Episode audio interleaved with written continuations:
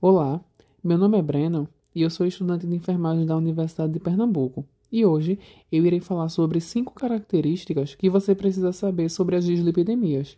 Primeira, a dislipidemia é caracterizada pela presença de altos níveis de gordura no sangue.